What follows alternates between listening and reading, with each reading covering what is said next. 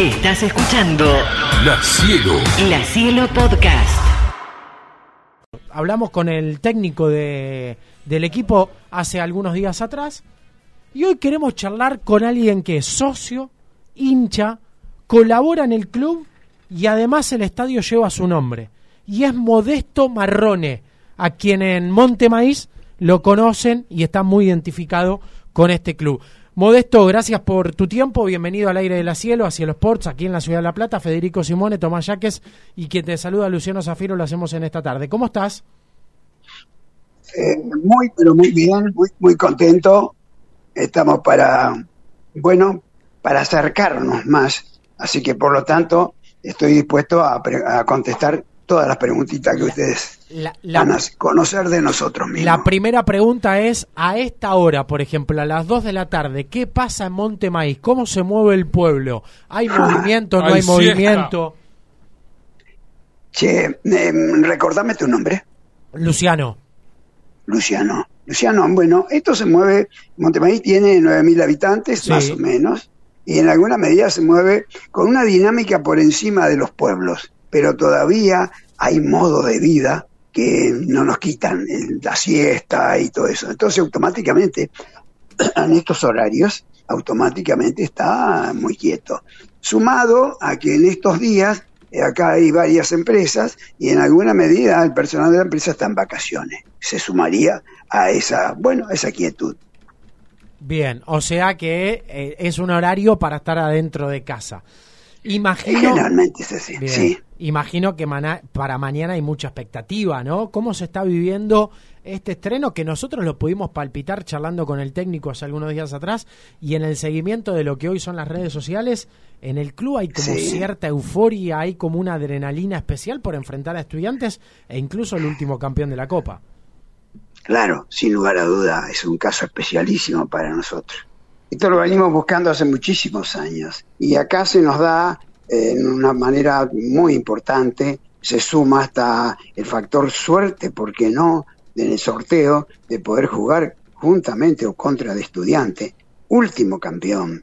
Y aparte de eso, un campeón internacional un montón de años. Eso tiene un valor.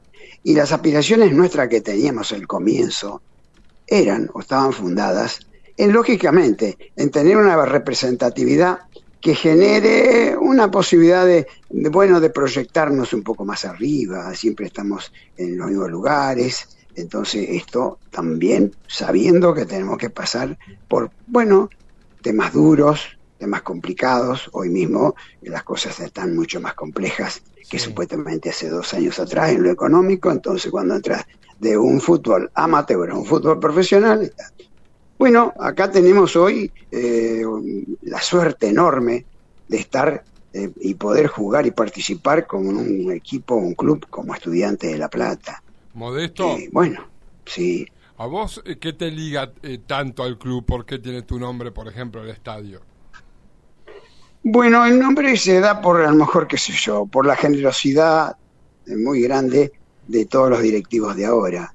Eh, para eso te voy a contar en síntesis muy cortito eh, mi vida. Yo hace más o menos 70 años que ya formé parte de alguna subcomisión de fiestas de esto. Mm. Entonces, cuando arrancamos el año 80, Pará, Modesto, te puedo, un predio, te- te- te puedo interrumpir ahí. ¿Cuántos años tenés si quieres Sí. contarlo? 86, ya Ah, estoy no, en el año un 86. Estás extraordinario. Por favor, un fenómeno. Como no, no soy un fenómeno, soy un tipo que bueno. Y bueno, y a esto le hemos dedicado toda una vida.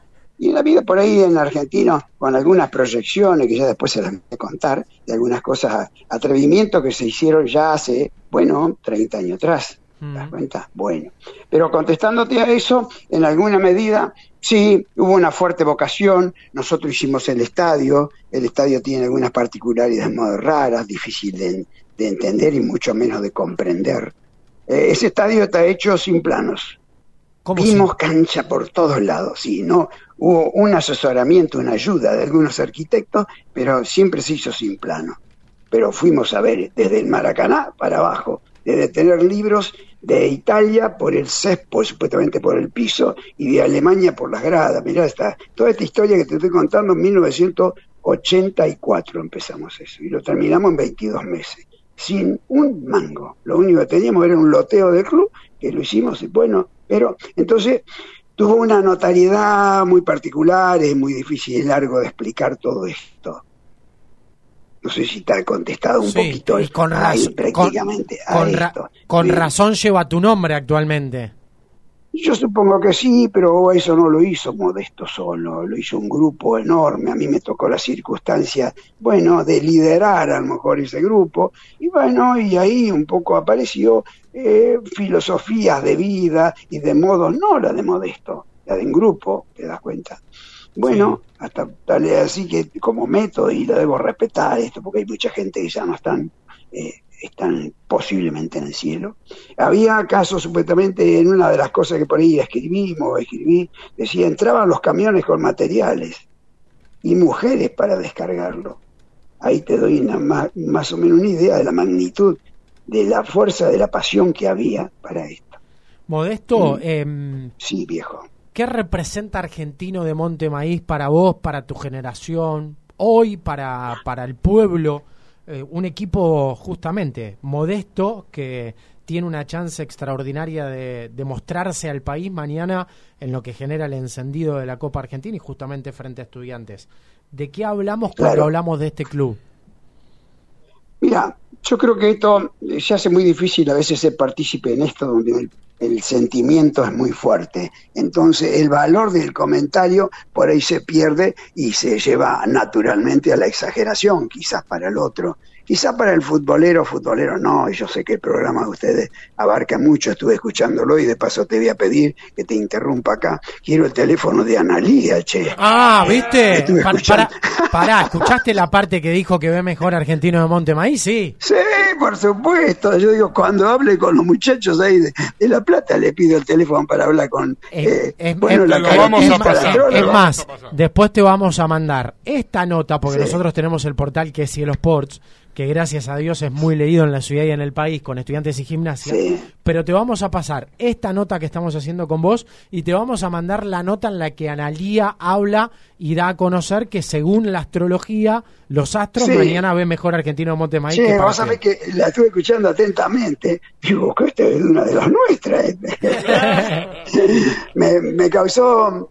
Me causó una gracia comprometida. Mira, te, voy a, te voy a contar sí. algo que lo dijimos en la nota, charlamos con ella tres veces el año pasado. Acertó los tres pronósticos. Y, y entre los tres pronósticos que acertó fue que Estudiantes iba a ser campeón de la Copa Argentina. Así Sí, que bueno, no, no es una opinión acertó. menor. Sí, no es Sí. una opinión menor. ¿Cómo- cómo- cómo- de- estabas explicando esto de, de lo que representa el club para, para el pueblo y para ustedes. Correcto. Mira, eh, prácticamente acá hay dos clubes, eh, uno es argentino, que decimos el Raya, y el otro es el Club Lambert, que este año empezó a participar en el torneo amateur, el Federal Amateur. En alguna medida eh, son dos clubes que han crecido estos últimos tiempos, y en particular a nosotros se nos viene dando algunas cositas así. Te voy a meter un poquitito en el fútbol y en la historia de nosotros, pero muy cortito. Bien. Eh, año 1900, eh, nosotros empezamos el año 84, 86, el 20 de junio del 86 inauguramos el estadio. En esa inauguración lo traíamos a River en primera división y no lo pudimos traer. Entonces River nos manda la tercera división. ¿Quién estaba ahí? Bueno, Miguel, Cuchunchulo, Canilla estaba, Sí, estaba. Canilla. Así que Canilla ahí tenía más o menos unos 18 años, 19. Sí, sí, sí. Después, eh, eso fue en el 86. El 87 y 88 lo tuvimos al Trinche Karlovich. Sí. Ah, Jugó varios partidos con eh, en argentino y te digo más, eh, me comprometo a hacerte llegar el último video. No. De, de- sí, el último video cuando jugó en argentino. O sea, el último Pa- video que tiene el Trinche Karlovich, eh, prácticamente te- me comprometo a Pará, soy- Por soy- soy por- un por fanático- intermedio de, De, Sí, de te Rodrigo, de Rodrigo, lo hacemos por intermedio de Rodrigo. Eh, soy un Sí. fanático de la historia del Trinque- Trinche Karlovich. Eh, Ah. la, la verdad es que me ha fanatizado esa épica Sí, que se construyó de cierto misterio entre quienes eh, destacan que fue entre Diego y entre Maradona y Messi el mejor jugador Lo de la, dice Diego, de no la lo decía Argentina, Diego. pero donde también Sí. muchos dicen que no existió, que no fue verdad, que, que no es cierto todo eso que se dice, eh, vos das certeza y, y, mm, y contundencia de que es un jugador que ha existido, que ha jugado y que ha jugado Sí, bien. Jugó, jugó para nosotros, te digo más, cuando vino acá, hay muchos comentarios, viste, como son exagerados, las notas a veces hay que hacerlas, ¿verdad? Sí. Y está bien, pero en alguna medida, como él, él vino acá a jugar con 41 años y él dijo que tenía 38, por ahí en algunos reportajes, por ahí te los puedo conseguir. Mirá. Bien, no, él vino con 41, eh, bastante bien, era un tipo totalmente desalineado, él no jugaba al fútbol, él jugaba la pelota. Claro, otra cosa. ¿Me explico con eso? ¿eh? Eh, El tipo eh, jugaba la pelota. Él jugaba porque realmente le gustaba y eso no lo hizo solamente con Argentino. Tuvimos partidos que el tipo tenía que venir y no vino. Y nosotros acá, claro, recién ahora yo lo empecé a conocer a, a él. Sí, viejo. Fíjate lo, lo que genera las- en, en- en los oyentes, ¿no? Eh, uno de los mensajes dice, soy pincha, pero escuchando a Modesto, una parte de mi corazón estará con Argentino de Montemaíz, muy buena gente por lo visto. Eh, eh, algunos de los mensajes que, que llegan a- al contestador de la cielo. Bueno, uno cuando a veces realiza algo no lo hace con el, el propósito de cosechar un regreso, te das cuenta de que esto venga algún día como esta que me estás contando, pero me pone bien. El corazón por ahí necesita algo que, ¿eh? que junto que se alinee con el alma, en alguna medida nos permita a nosotros, bueno, estar mejor. Bien, te sigo con el relato cortito. Dale. Año entonces 86, 87, perdón, 86 inauguramos, 87, 88 Karlovich, el 92 salimos campeón de Interliga. Eso nos llevó a jugar el campeonato de AFA de tercera división, año 93, y en el 93, por esas cosas de la casualidad, estaba el, el seleccionado Bielorrusia en el año 93. El muro de Berlín cae el 89. Por lo tanto, era la primera salida que tiene ese seleccionado. Estaba acá en la ciudad de Córdoba, hicimos un contratito y vino a jugar en nuestro estadio. Así que todo eso que te puedo contar, cosas que generalmente que hay una nota que puede estar puede, por encima del promedio de lo que significan los campeonatos de, distintos lugares que se hace acá, de liga u otra cosa. Fue- Discúlpame el fue- tiempo que te robé. ¿Fue el Trinche el mejor jugador que has visto jugar el fútbol ahí o no? Eh, mira, no sé si mi valoración me permite poder contestar semejante pregunta. Eh, yo creo que en la comparación con Maradona, con la comparación con eh, Messi, supongo que no, pero no puedo yo ten- dejar de tener en cuenta que cuando yo lo vi, lo vi con 40, 41 Claro. años, con un entrenamiento que el tipo casi no lo hacía. O sea que... Pero se inventó muchas cosas, entre ellos del Trinche, y yo, vos sos un fan de él, Sí. hablaban de que le gustaba pescar, que Sí. cuando salían a buscar sus amigos, eh, él estaba pescando, no es verdad, a él no le gustaba pescar, él Sí. le gustaba ser desobediente.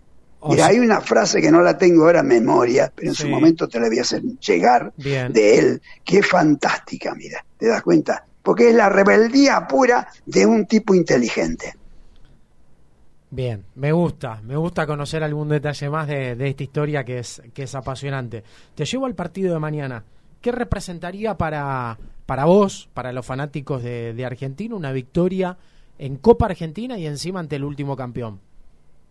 Claro, te digo, te lo dije un poco al comienzo, tuvimos una gran suerte de jugar supuestamente con el último campeón, de jugar con un equipo que ya ha sido supercampeón en campeonatos internacionales y para nosotros representa una oportunidad magnífica, porque nosotros queremos crecer sabiendo que en el crecimiento vamos a pagar caro todo eso, porque la diferencia que tiene hoy supuestamente un nivel de juego a nivel de lo que tiene estudiante de La Plata e inclusive la mayoría de los equipos de primera división, a nosotros que estamos en tercera división, lógicamente que esa diferencia va a llegar un momento y se va a notar.